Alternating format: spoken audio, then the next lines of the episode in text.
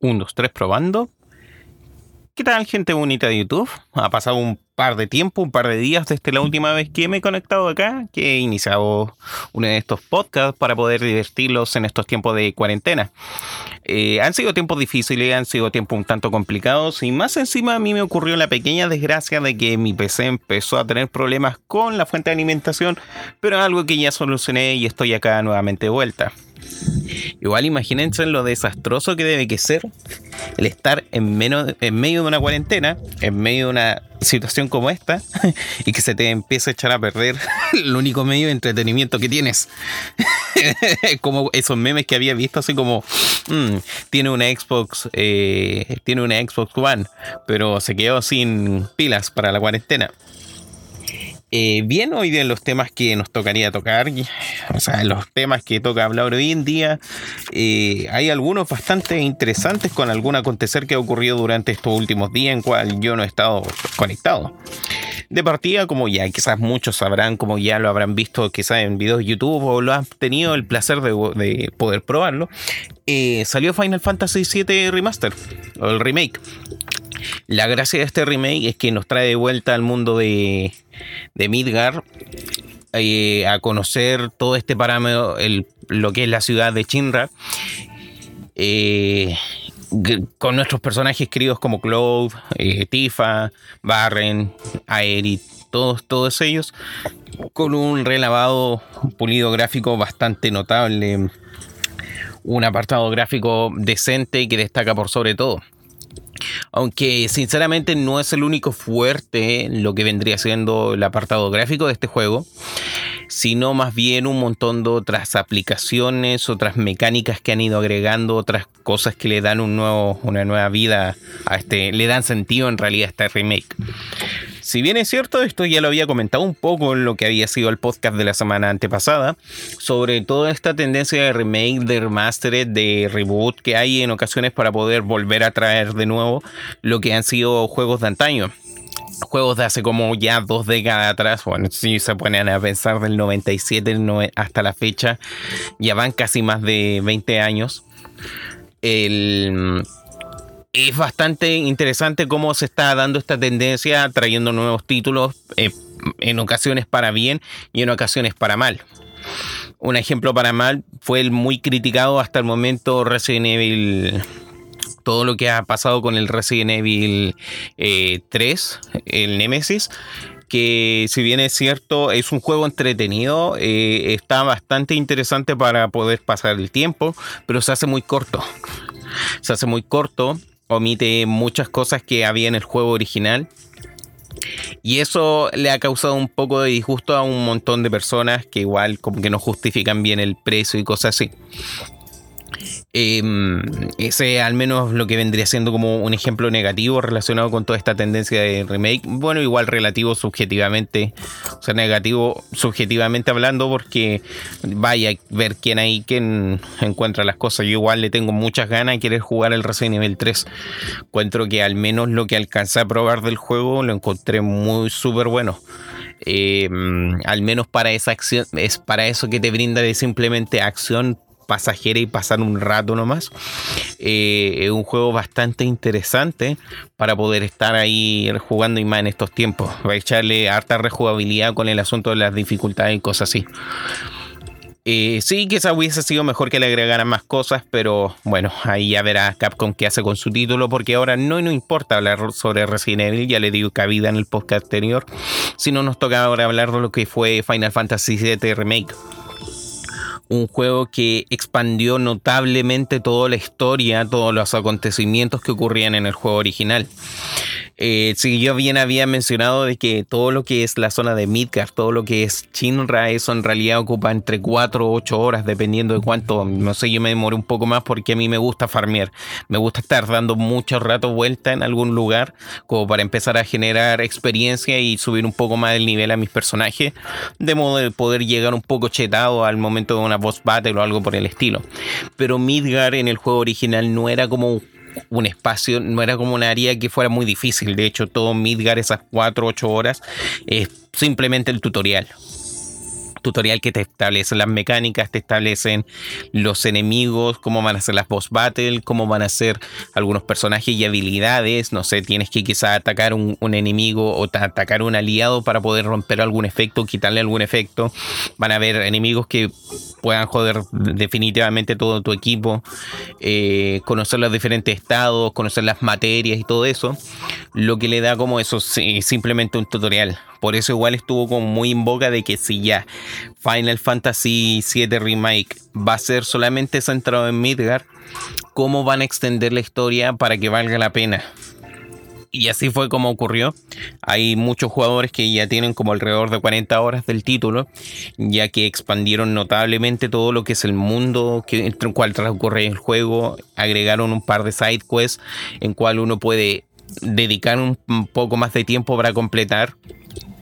Eh, misiones secundarias muy simplones, eso, eso sí, pero que te ayuda un poco a sacarle más el jugo al título agregaron también un par de acontecimientos y eso yo encuentro que es como lo más notable dentro de todo este juego porque agregaron acontecimientos que te introducen un poco más a los personajes, te ayuda a conocer cómo es la interacción entre Cloud junto a estos otros personajes que han habido durante todo el juego y también la aprovechas de conocer.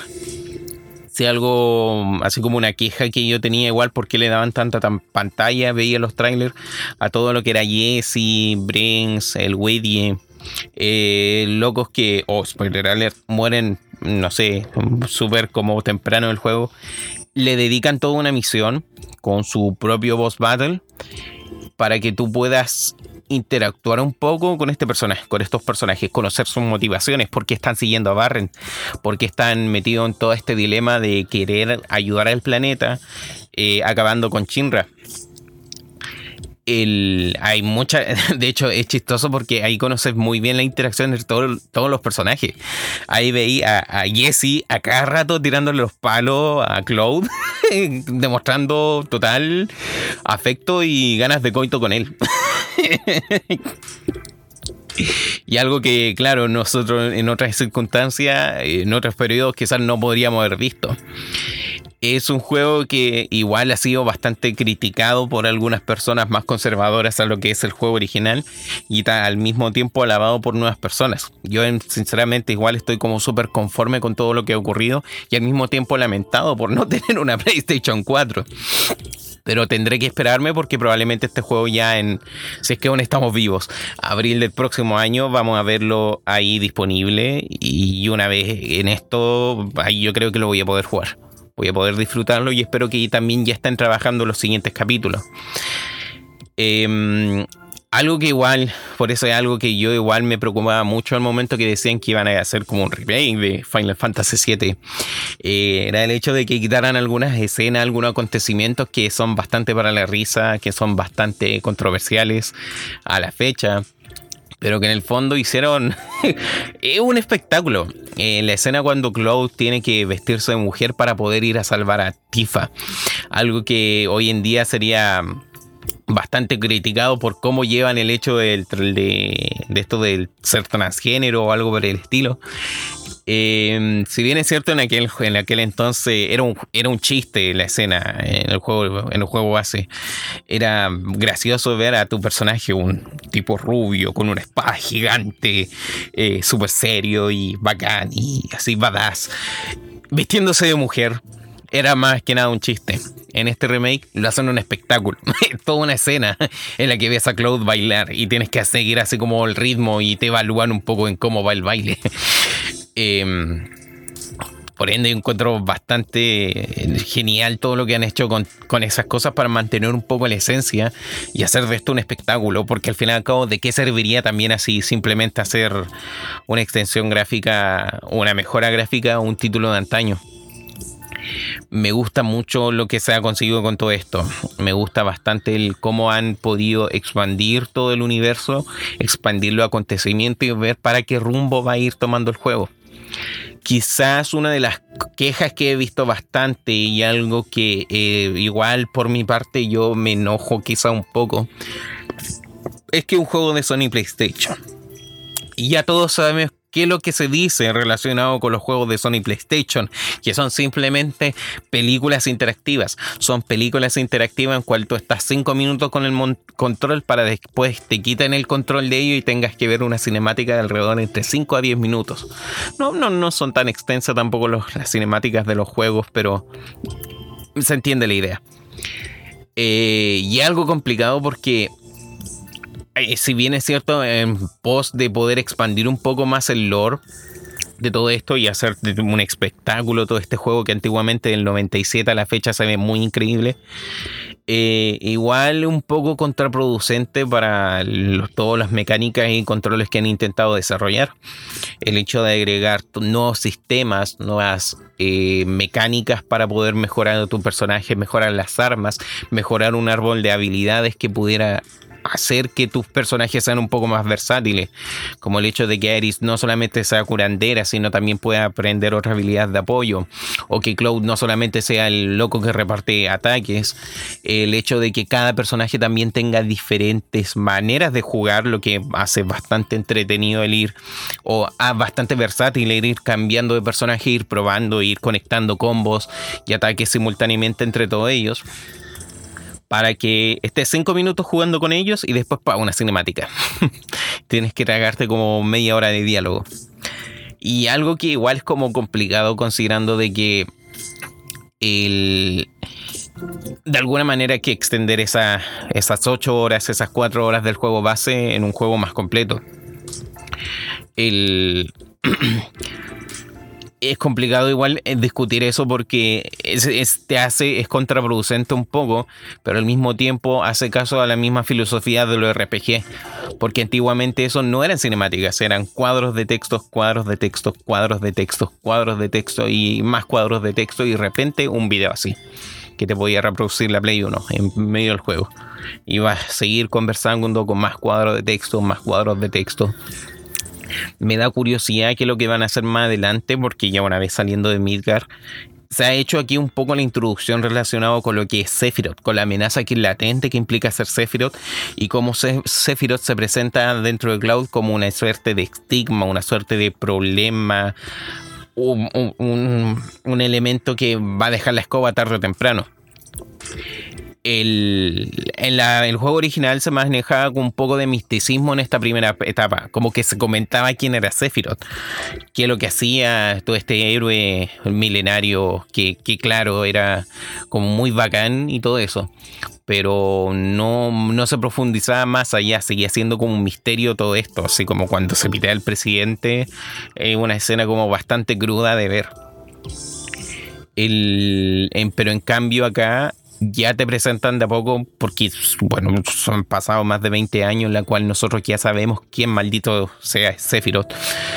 Si no sabías quién es Sephiroth por el juego, haber jugado el juego, quizás lo viste como foto de perfil de alguien muy edgy que se creía, no sé, una persona que una persona que siempre ha sufrido la vida y no sabe de, dolor ni esas cosas porque él no puede controlar con su propio destino. Ah, yo soy tú solamente sufrimiento, no. Como para todas estas personas que son como super edgy, eh, está como en ese panteón de fotos de perfiles. Así como yo me identifico como alguien edgy, como alguien sufrido, pa, Sephiroth.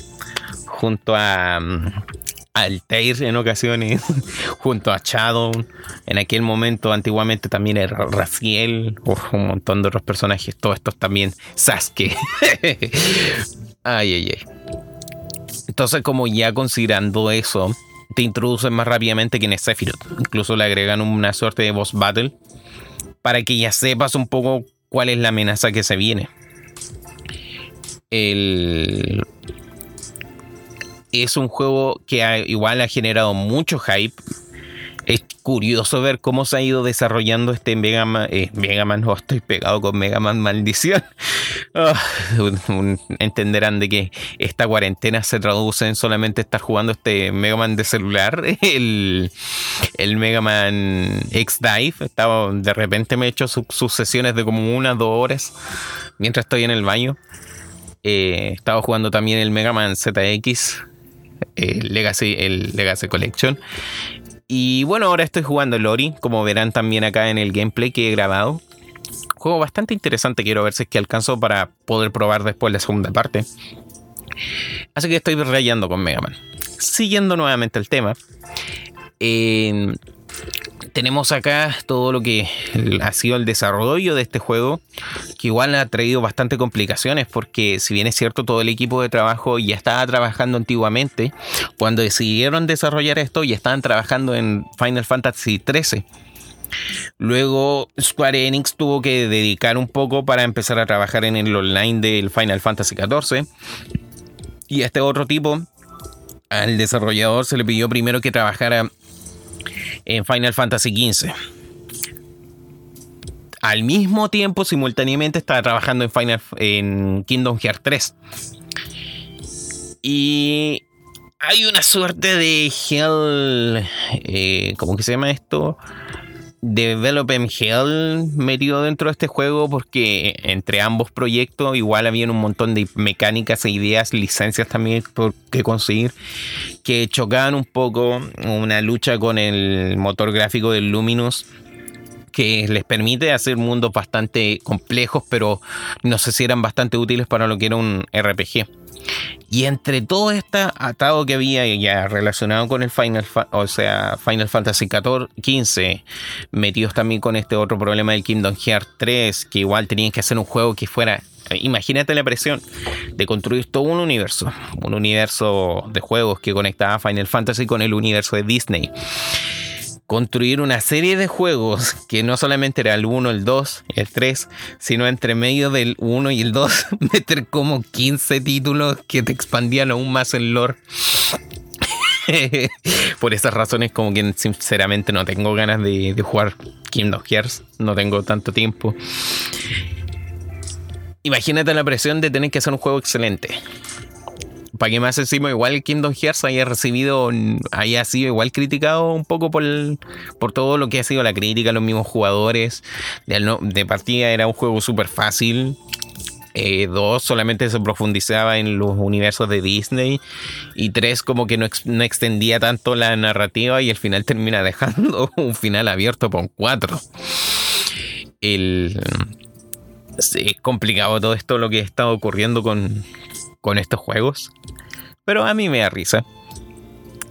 Entonces, viendo esta situación, ahí recién de a poco empezaron a trabajar con lo que es Final Fantasy eh, el 7 Remake era un remake que ha sido pedido bastante tiempo, algo que la gente estaba esperando durante mucho tiempo.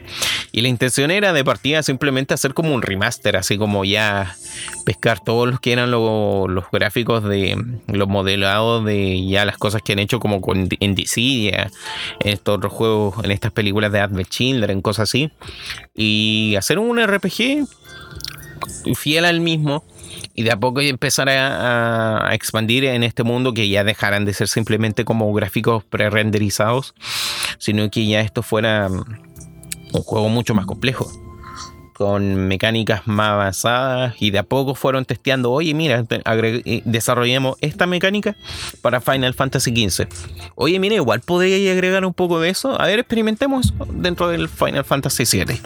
Y de a poco fue surgiendo esta nueva idea de juego, de dejar de ser un JRPG y pasar a ser más como un action RPG en cual podemos mover libremente a Cloud, podemos atacar, podemos enlazar combos y al mismo tiempo sin perder esa estrategia de que tengo que tirar ataques, tengo que medir bien mis limit breaker y agregarle estos factores que me van a ir aumentando el daño, disminuyendo el daño, todo este árbol de habilidades pasivas que pueden ir aprendiendo nuestros personajes, las especializaciones de armas para ver poder sacar mejores críticos, cosas así. Y de a poco se fue volviendo un título más complejo pero como también un título más complejo, eh, al mismo tiempo un juego extenso que se le iba a ser difícil llevar a cabo un, desarrollo completo. Por eso fue hasta el 2015 recién cuando vimos esa presentación así de Midgar, así muy full HD, y a Cloud en el tren así junto a Barren, y oh, fue como éxtasis para muchas personas. No me acuerdo si eso fue por un E3 o un PlayStation Experience, pero fue uno de estos eventos en el cual la gente se hypeó caleta, porque era algo que se esperaba bastante hace mucho tiempo y al mismo tiempo considera todas las dudas referentes a lo que ha ido ocurriendo. Después salió Final Fantasy XV, que a gusto de muchas personas y otras que no, es entre un buen y mal RPG. Eh, un buen mundo, no, un buen RPG, un mal mundo abierto.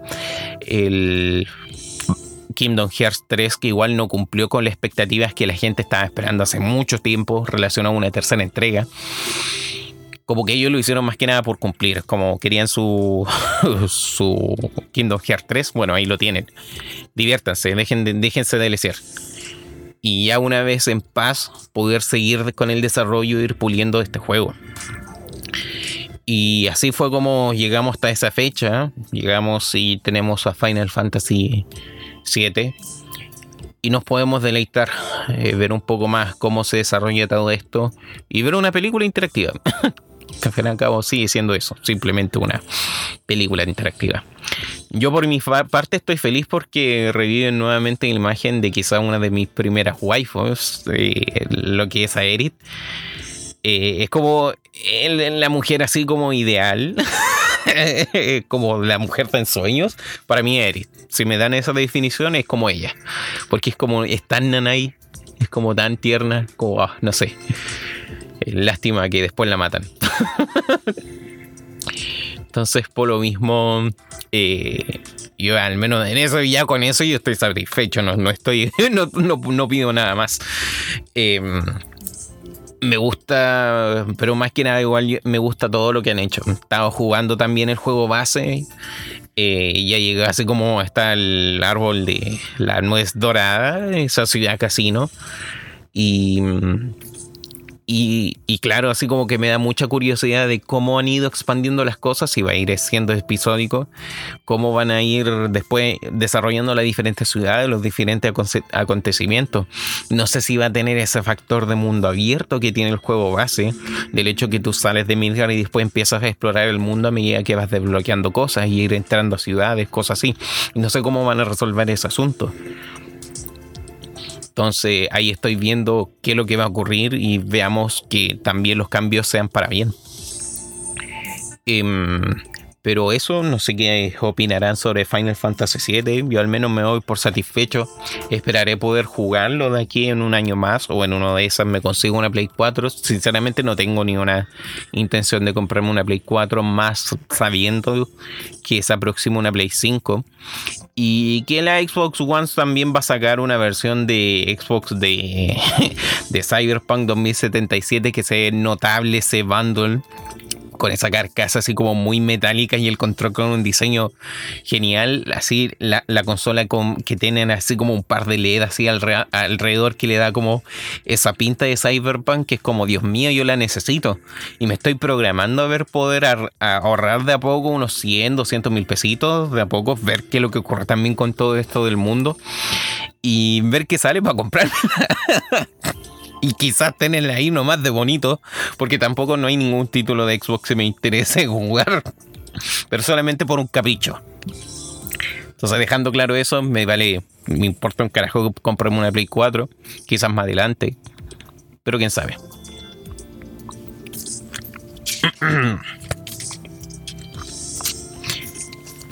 Siguiendo con lo que vendrían siendo las noticias de con todas estas noticias de cuarentena. Eh, en tiempos de cuarentena nosotros estamos más encerrados acá en casa, estamos más viendo la manera de dedicar nuestro ocio, ya sea en actividades eh, productivas y al mismo tiempo poco productivas. TikTok. El entre una de esas, eh, mucha gente está consumiendo series como locos y es como inevitable porque tenemos mucho tiempo libre. Por ende, los servicios de streaming se han vuelto como muy rentables. Están siendo muy rentables hoy en día y el primordial y más famoso de todos, Netflix, eh, está, está yendo a la alza bastante bien está generando como un 7% de todas las ganancias, o sea, ha generado como un 7% de las ganancias anuales y está superando otro, otras cosas como el servicio de, de streaming de Disney Plus o en parte Amazon Prime. Ahora todas las franquicias de Netflix están generando mucho más ganancia que todo el, así el universo cinematográfico de Disney o otras cosas relacionadas con Disney. Y entonces es una buena noticia para esta empresa que no ha entregado horas de entretenimiento, ha ido comprando licencias para después tenerlas como suerte de exclusividad en este lado del mundo y poder otorgarnos horas y horas de diversión es un mundo divertido en cual tenemos, para los que pueden tener el acceso a Netflix, eh, todo un catálogo de series, películas y otras cosillas para poder ver en estos tiempos. Y me da risa que yo comente eso porque yo igual en parte como que veo cosas, pero como que tengo el Netflix ahí nomás para la casa y para la polola.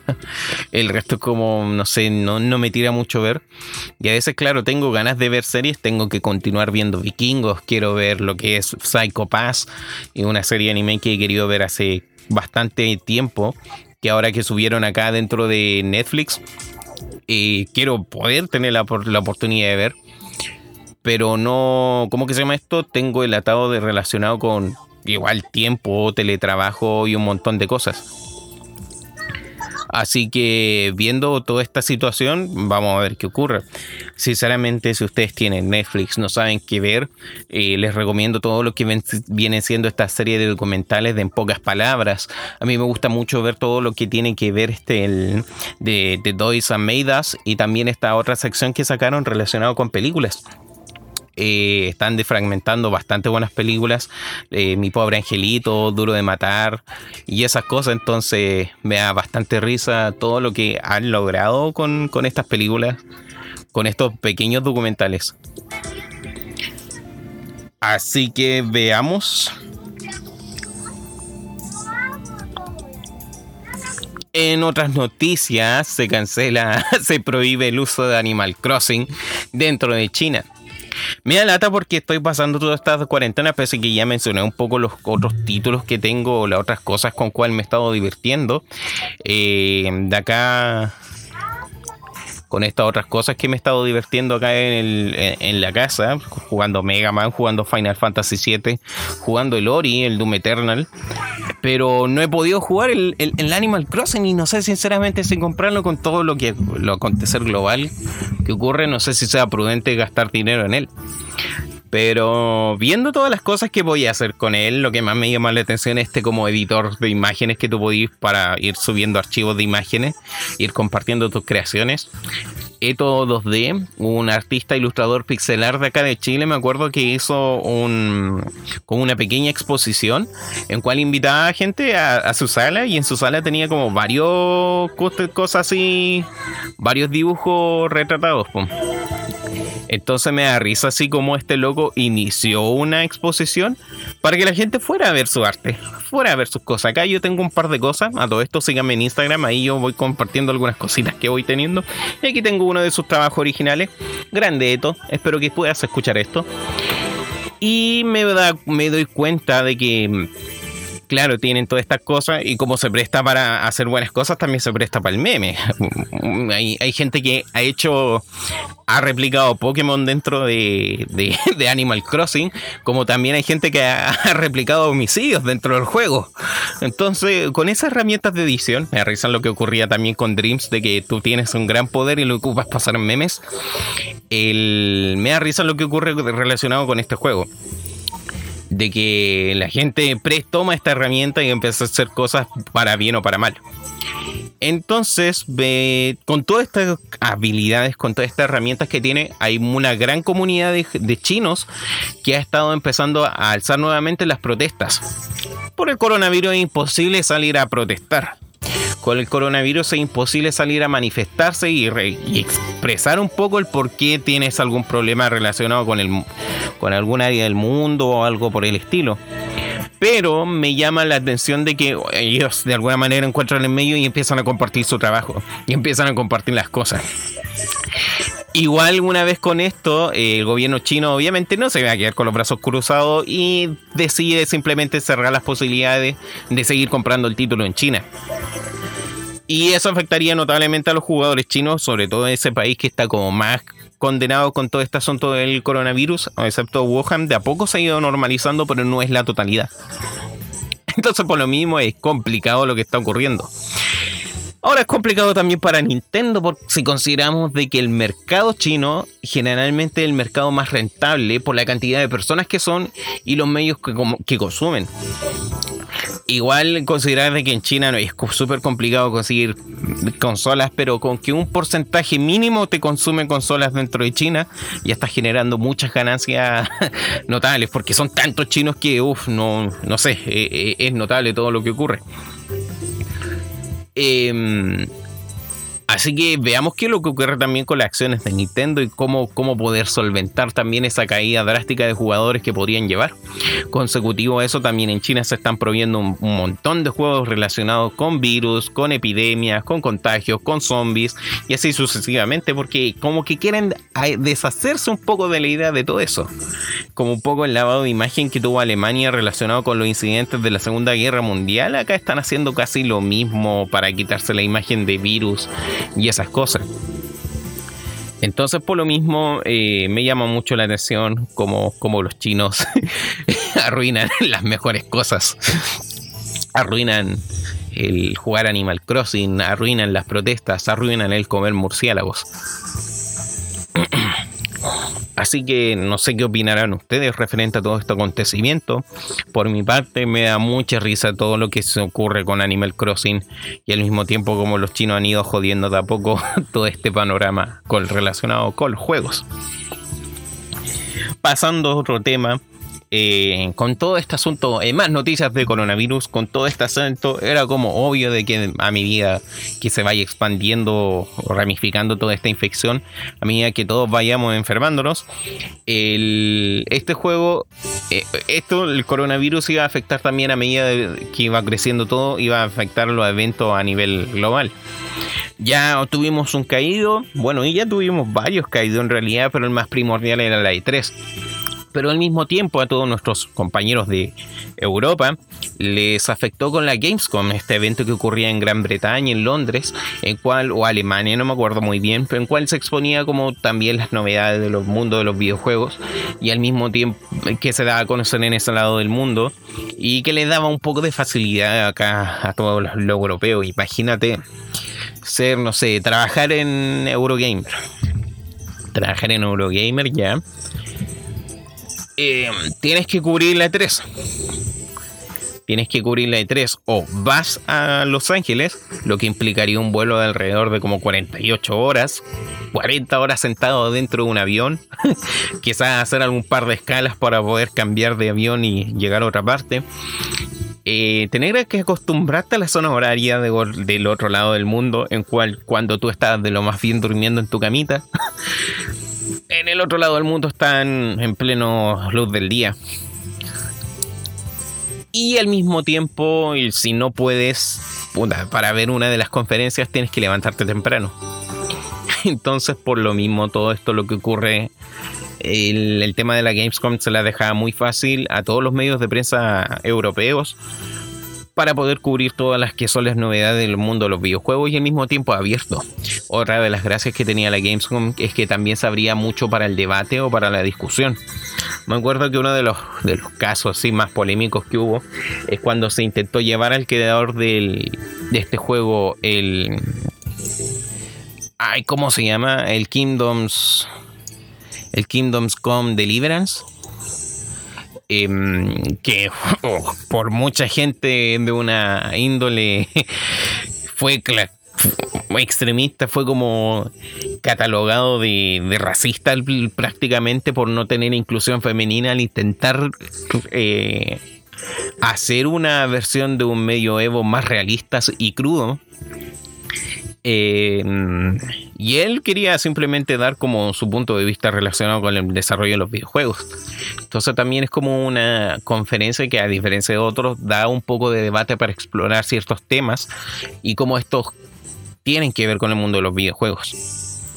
Ahora en Estados Unidos, o sea, en todo lo que es Europa se perdió esta posibilidad, se perdió el chance que tenían estas personas para poder tener este evento.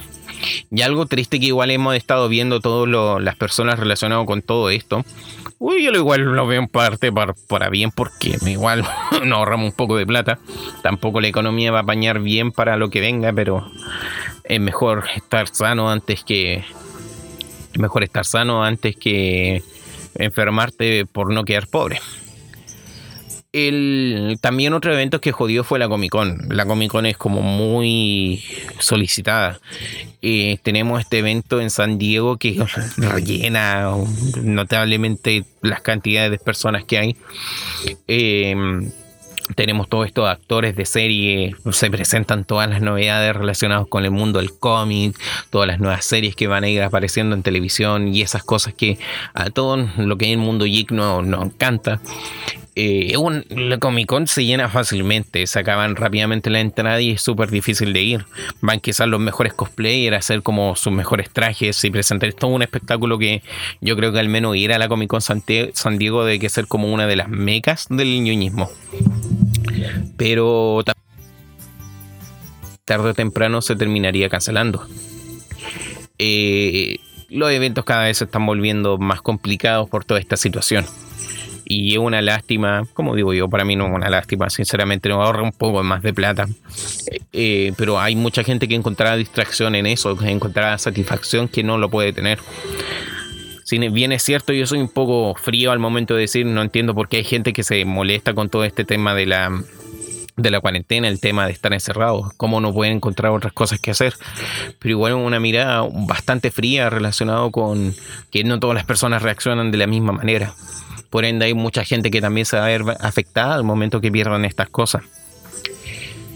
Pero sinceramente yo prefiero reírme de todo este acontecimiento y tomarlo de buena gracia. Eh, me acuerdo, había un meme que salía así. Eh, todo el 2020, el 2020 no van a haber eventos, las otakus y cosplayers. y aparecía así como una otaku botada en el piso como yancha. pero no sé qué opinarán relacionado con toda esta pérdida de eventos que vamos a tener gradualmente durante el año.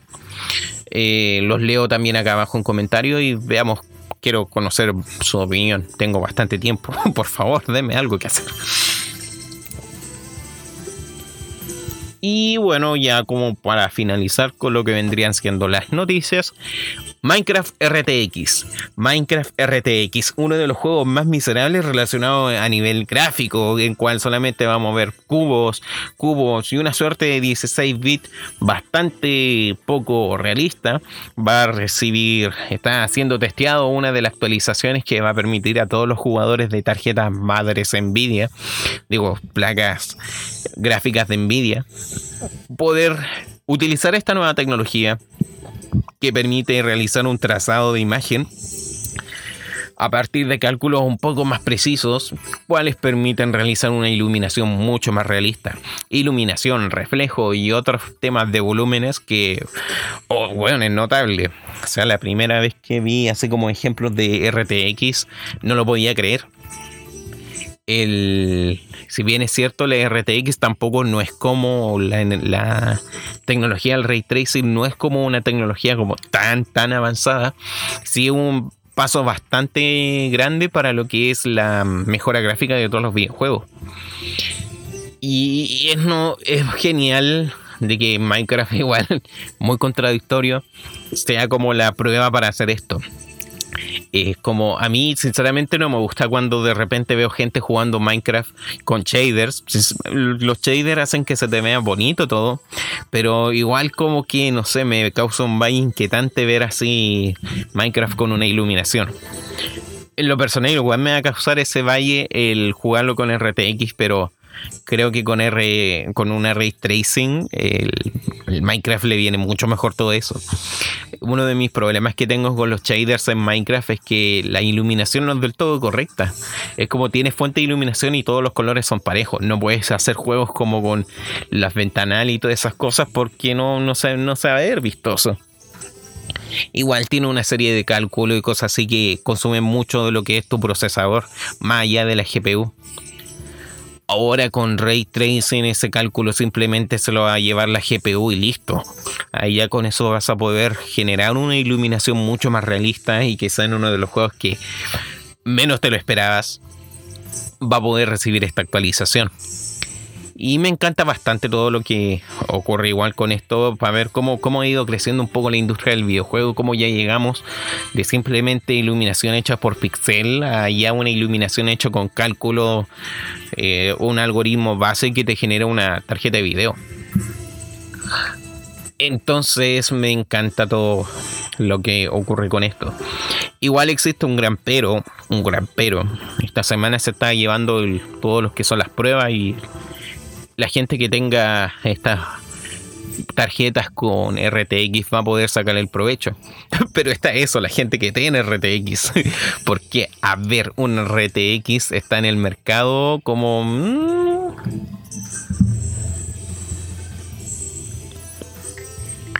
bueno, las plataformas a ver, según acá en SP Digital, la RTX están como 500 lucas,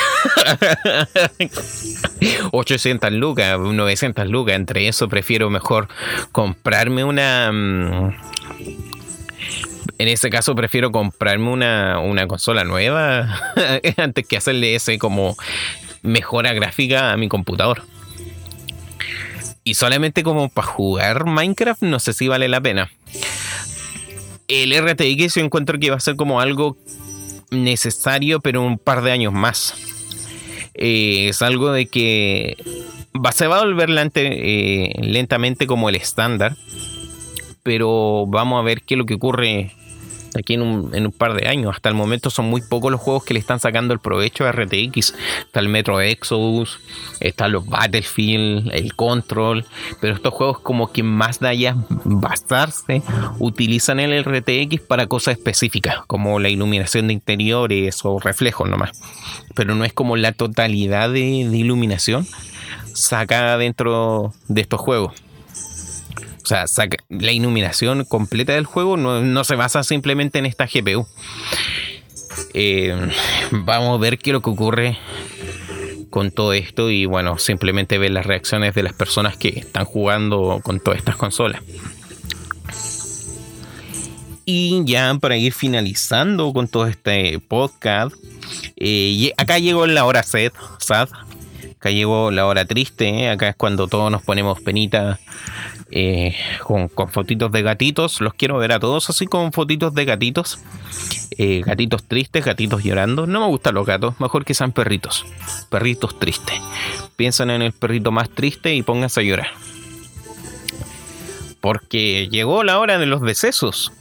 Igual, curiosamente, durante este, estas últimas dos semanas que no he estado presente, han estado muriendo muchos personajes, muchas personas relacionadas con todo este mm, tema del mundo ñoño y del doblaje. Por una parte tenemos al Ricky May, o Rick May, que es la persona que le hacía la voz de Soldier en Team Fortress 3. Team Fortress 3, oh, bueno. Dije, dije el número que Valve no puede, no puede decir, no puede contabilizar. De hecho, me daría risa de que todos los juegos de Valve ni siquiera esté contabilizado el 3 dentro de su de su programación. Me imagino una bola así. Ya en Team Fortress 2 tenemos esta persona y bueno, yo lo reconozco más por la voz de Pepi. El Pepi de Star Fox, este viejo que te hablaba así, eh, amigo del padre de Games Fox. Eh, el no me acuerdo cómo era el apellido de, de, de pero igual se murió esta persona. Ahora hay que estar haciendo Dubarrel Roll en el cielo. También tuvimos el deceso de quien vendría siendo Kenji Fujiyara, Fujinara, que era la voz de Leorio, era la voz de Reno de Final Fantasy, eh, también fue la voz de Maestro Yi, de este caballero que se muere en Full Metal Alchemist, no me acuerdo el nombre, tuvo muy poca presencia, pero fue como las motivaciones por cual Roy decidiera investigar más los asuntos. Murió también, em, bueno, también le hacía la voz al papá de, de, Chan, Harry Nohara. Em, y si no me equivoco, murió también Paul Handry. No, Paul Hadal. Eh, esta persona era la voz original del Leon del Resident Evil 2. Igual como triste ver de que se haya muerto. Como años después del, del remake del 2 eh, quizá una pega muy reconocida porque Resident Evil 2 fue una joya para el 1997-98. El Resident Evil 3 vino como a expandir más todo esto. Pero igual es una lástima que haya ocurrido este deceso. Es una pérdida porque al menos en Japón valoran mucho lo que son los, los, los doblajes las personas que le hacen doblaje a los personajes de los juegos, anime y cosas así, les tienen mucho cariño. Y eso es algo que recién este, en esta última década nosotros en Latinoamérica le hemos empezado a tomar como el peso y a darle cariño a personajes. René García, este caballero que le hace Mario Castañeda, eh, personajes del doblaje acá en latinoamericano que de a poco se han ido ganando el cariño por todos los personajes que quizás doblaron en nuestra infancia y que tenemos recuerdo de muchos personajes, Goku, Homero Simpson, Vegeta, Hanamichi Sakurai, cosas así, que igual quizás en algún momento más a futuro, de hecho ya ha ido ocurriendo con otros actores de doblajes que han ido, ido falleciendo, le hemos tomado el peso y hemos perdido. Le hemos, ha sido como un poco doloroso ese proceso para muchas personas una conducta como muy asiática se está viendo reflejada ahora aquí en Occidente. Y bueno, quizás yo creo que el, golpe de shock más complicado va a ser cuando muera. Yo creo que si muere Mario Castañeda, eh, ahí ya Latinoamérica se va a ir de luto entero. Latinoamérica se va de luto entero porque se va a morir quizás la voz de uno de los personajes más destacados y reconocibles dentro de todo eh, acá mm, dentro de todo este espacio latinoamericano, hispanoparlante, que obviamente la voz de Jim Carrey. obviamente estoy hablando de Goku. Entonces, mm, bueno, espero que eso no pase o no pase durante un periodo de tiempo bastante amplio pero quizás por cual también quería profundizar más este tema y tocar un poco más pese al tiempo que ha pasado, eh, fue la muerte de Gustavo Rodríguez, más conocido como Gus Rodríguez. Y un tema que para mí se me es un poco complicado hablar porque uno, yo nací como por el 93, 94, eh, dos, no tengo muchos recuerdos de televisión antigua. Y cuatro, y no, no espera, uno, dos, tres, oh, Valve, ¿qué, ¿qué, me estás haciendo? No puedo contabilizar el 3.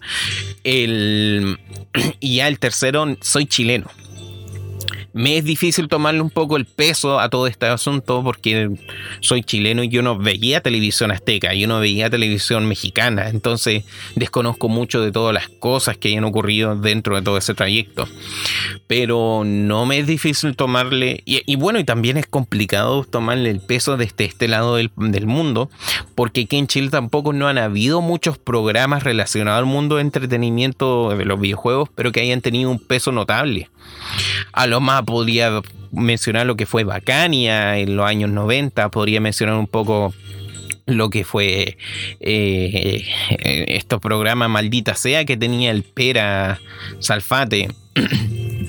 Pero aún así, ellos no tienen como tampoco el peso así como para ser recordados por siempre como los, los comunicadores relacionados a todo el medio de entretenimiento cual nosotros estamos ahora hablando. El, por ende, Gustavo Rodríguez, más conocido como Gus Rodríguez, eh, fue una persona que amaba los videojuegos.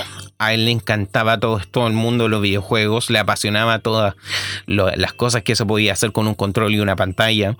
Eh, por ende se notaba que, o al menos lo que he podido ver, que cuando él comunicaba relacionado con el mundo de los videojuegos, se notaba que lo hacía con cariño, se notaba que lo hacía con ese interés de poder comunicarle y enseñarle al mundo las cosas que se podía hacer con toda esta tecnología. Tecnología que quizás cuando él empezó a comunicar de esas cosas era recién, recién estaba saliendo. A Gus se le está dando más el crédito de ser una de las personas que ser probablemente el, el, el que inició, o sea, a Gus se le da el, el, el, mérito de ser como jefe en la redacción de la Club Nintendo. Cualquier, y yo creo que la mayoría de los que escuchan este podcast al menos alguna vez habrán visto, habrán tenido, habrán comprado una Club Nintendo. Yo igual vine a comprar ya estas revistas tardes, cuando pude recién en tener como una independencia económica, hacerme de a poco de algunas revistas. Quizás cuando ya las revistas estaban siendo algo obsoletas, pero por ese cariño a tener que tener una, una pieza de documentación que reflejaba el mundo de los videojuegos de alguna época, he ido teniendo. Cualquier persona que se dedica un poco a la comunicación entiende lo que es el significado de tener que enseñar las cosas que te gustan a nivel global y lo que implica todo ello lo que implica todo el tema de, la difusión, de la comunicación, el cómo poder entregar esa información de manera asertiva. Y él pudo consolidar todo eso entregando una revista que desde los años 90 hasta casi como el 2015, 2014, 2018, no me acuerdo cuando ya Televisa dejó de emitir la producción de esta revista, pero fue bueno, casi 20 años de la producción de una revista de entretenimiento que nos mantenía al día a día relacionado a todo el mundo nipón que estaba ocurriendo al otro lado del mundo. Algo que probablemente eh, fue muy útil para muchos em, jugadores de aquel entonces, para muchas personas que cuando en los años 90 no había internet o no todos tenían acceso a internet, podías ir al kiosco, comprar una Club Nintendo y estar al tanto del mundo de los videojuegos, tener algo que comentar. El hecho de dar esa facilidad permitió a muchos jugadores, no sé, el hecho de llegar a la casa, llegar a la clase, llegar al colegio, llegar con los amigos y empezar a comentar sobre estas cosas. Oh, mira, ese juego se ve bacán. Oh, mira, ¿de qué tratará todo eso? Oh, qué genial todo esto. Entonces son como cosas que de a poco fueron ampliando el espectro del mundo de los videojuegos a la mayoría de las personas y que de a poco formaron a los jugadores que vemos hoy en día a personas que hoy en día ven al, mundo de los videojuegos pese a la edad que tienen con mucho más cariño. Y si bien es cierto, es discutible un poco de que la Club Nintendo era bastante sesgada hacia el lado su línea editorial estaba bastante cegada al mantener como en alto estándares las consolas de Nintendo. Eh, eso puede ser bastante discutible, pero no se le quita el mérito el mérito de al menos masificar esa tendencia de revista. Porque ya si bien eh, por el otro lado el, el, mundo estaba la hobby consola. Pero la hobby consola no estaba llegando a Latinoamérica tuvo que venir México a hacerse cargo de la producción de revistas para demostrar de que en Latinoamérica había un mercado de personas que estaban comprando estas revistas y poder enterarse de las últimas novedades de videojuegos. Recién ahí empezó a llegar Marca Player y Hobby Consolas. Medios de prensa que igual algunos son PlayStation Manía, me acuerdo también, medios de prensa que igual son bastante sesgados, pero permitieron a muchas personas conocer sobre estos juegos y estas cosas que quizás en otra instancia nunca podríamos habernos enterado. Y en el fondo es una lástima porque perdimos un comunicador que hasta el día de hoy seguía haciendo contenido. Partió en Nintendo Manía, fue avanzando en los programas como Power Up, eh, Zero Control, Retro Game, Game Evolution. Ya está explorando un poco cómo fue todo este cambio del mundo de los videojuegos. El pasar simplemente de la, del Atari 2600 a lo que ha sido Pong hasta la fecha. Ver, ver toda la evolución de este mundo de los videojuegos y, verlo de alguien que se maneja en el tema porque él vivió todo ese proceso. Me recuerda mucho un poco lo que hace, y creo que quizás esté un poco basado en eso, lo que hace Coca Lightman, youtuber favorito mío, que comenta mucho relacionado al mundo de los videojuegos, pero con ese cariño de él haber vivido todo eso. Pero al mismo tiempo, eh, igual es una lástima de que hayamos perdido quizá uno de los comunicadores que nos permitió abrirnos el mundo de los videojuegos a muchos de nosotros. Yo sé que quizá el target como más anciano de, de, acá de mi, de mi podcast, ellos saben perfectamente de qué estoy hablando. del hecho de poder comprarte una Club Nintendo y comentar con tu amigo cosas así. Bueno, hay gente que colecciona Club Nintendo. Hay, hay como hasta el día de hoy se siguen vendiendo Club Nintendo usadas y hay todo un mercado porque hay gente que les guarda, las guarda con cariño. Entonces, igual es una pena que hayamos perdido a alguien que haya logrado ese impacto cultural dentro de Latinoamérica. Em, igual es, en parte es como emotivo ver las razones. Eh, murió por esto una mesoteliona, con una especie de problema pulmonar que de a poco fue se le pilló en octubre, octubre del año pasado y de a poco fue degradándolo. Aunque sinceramente la razón que lo, ya lo mató fue un problema con un medicamento y eso eh, lo que fue el 10 de abril lo fulminó de una. Bueno, a mí me dio pena un poco porque salió Final Fantasy. Probablemente él ya tuvo una, un medio de prensa para verlo, pero salió Final Fantasy 7 y él nos dejó. Alguien que quizás vio, estuvo así como cubriendo todo el lanzamiento de este título revolucionario que llevó los RPG a este lado del mundo. Y simplemente se fue. Llegó y, se fue. Em, y, y, es triste así porque, em, bueno, igual en parte es como emotivo porque él dejó algunas cosas él dejó algunas cosas que él ya sabía, era consciente un poco de su muerte. Eh, dejó ahí visto, dejó un comunicado que su hijo ha ido entregando en redes sociales, que él quiere que cremen su cuerpo y sus cenizas la tiren en Tachala, Chacala, no sé, no sé hablar taco, pero en uno, por ahí en un desierto y que se fuera como una luciérnaga, que se fuera con el viento y fuera libre. Entonces va a ser un homenaje que se le va a hacer, un homenaje conmemorativo en cual muchas personas, por eso sí, como se me es difícil tomarle el peso porque acá en Chile no tenemos un civil. Pero ya igual los mexicanos son bastante cariñosos, los, los mexicanos le tienen mucho cariño a figuras de televisión y cosas por el estilo. Entonces, por ende, igual es algo que afectó bastante a algunos mexicanos arridos del mundo del entretenimiento de los videojuegos. Eh, toda esta pérdida de, este personaje. Así que mm, se le va a hacer un, algún evento conmemorativo para la fecha de su cumpleaños, cual se van a hacer soltar su ceniza y ver cómo él viaja y uno con el cielo, con las estrellas.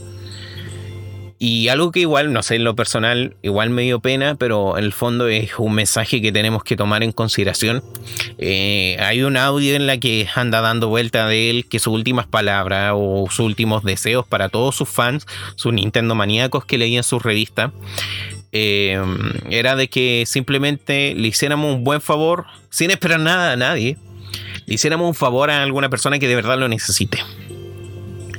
Algo tan básico, tan trivial, que se ha repetido mucho. Y que es triste que quizás él nos tenga que repetir eso. Pero algo que se puede hacer. Algo básico que podemos lograr como jóvenes, como jugadores. Y si tenemos un poco de respeto a él, no sé, lograr algo, hacerle cumplir quizás esa última voluntad. Así que no sé qué opinarán ustedes eh, relacionado con todo esto, con el deceso de Gus Rodríguez. Igual no pensaba explayarme tanto relacionado con todo esto porque como digo, para mí es muy complicado por razones etarias, por razones regionales también, mi nacionalidad, pues como digo, acá me es difícil también conocer un poco toda su trayectoria en televisión porque no soy mexicano, soy chileno y acá son como muy pocos los programas que me acuerdo. Me acuerdo de Bacania, me acuerdo quizá en parte del Club de los Tigritos, pero tampoco no eran como profundizaban tanto relacionado con el mundo de los videojuegos. Y eran programas que tampoco no se comparan con lo que hoy en día vemos, no sé, como la en Fox, eh, Fox Sport, en cual tiene como un, una sección gamer que igual se ve bastante superficial. Es como comentan las noticias, pero se nota que no lo hacen como con un um, dominio del tema. Es como que leen un guion nomás y nada. Bueno, igual no soy quien tampoco para criticar el trabajo de periodistas o gente que lleva años trabajando. Pero se entiende que esa es un poco la idea a la que voy. Entonces no sé, no sé si es que habrá chicos de acá de México que me escucharán y que me comenten un poco cuál ha sido su reacción relacionada con toda esta pérdida que tuvimos de este, de este gran hombre. Así que para ya irme con, para ya ir terminando sad, eh, para que no para no seguir llorando todas estas cosas. Bueno, la vida sí tenemos que seguir cuidándonos. De alguna manera mantener su legado y seguir comunicando relacionado a todo este mundo de los videojuegos. Quizás por eso también yo estoy haciendo este podcast para poder comunicar un poco todas las cosas que ocurren y de paso sentir, expresar un poco mi sentido pésame. Em, así que ya saben, Síganme en mis redes sociales, he estado bastante ahí activo con lo que han sido los dibujos, he tenido un poco más de tiempo, he estado subiendo algunas cositas. Hice este el Six, el Six Art Challenger, el Six Fan Art Challenger, y ahí estuve recibiendo un poco de visitas ha sido bastante interesante. Compartan este podcast si les gusta, solo también a otras personas. Tenemos mucho tiempo libre hoy en día en redes sociales, así que tenemos muchas cosas que hacer, o no muchas cosas que hacer. Eh, tenemos mucho tiempo para matar y bueno, sentarse en algún rato, no sé, deseando en el celular, haciendo, preparando el almuerzo, barriendo quizás tu pieza, sacando todas esas cosas sucias que tenéis debajo de tu eh, cama, maldito pajero eh, haciendo alguna cosa puedes dejar este audio de fondo y divertirte quizá un poco con mi voz. Eh, comentar un poco ahí todo lo que ha sido el acontecer del mundo los videojuegos y esas cosas. Así que ya saben, eh, cuídense, lávense las manos, no salgan de casa o al menos si lo van a hacer, tomen precauciones y cuídense mucho. Nos veremos en una próxima y hasta pronto. Adiós.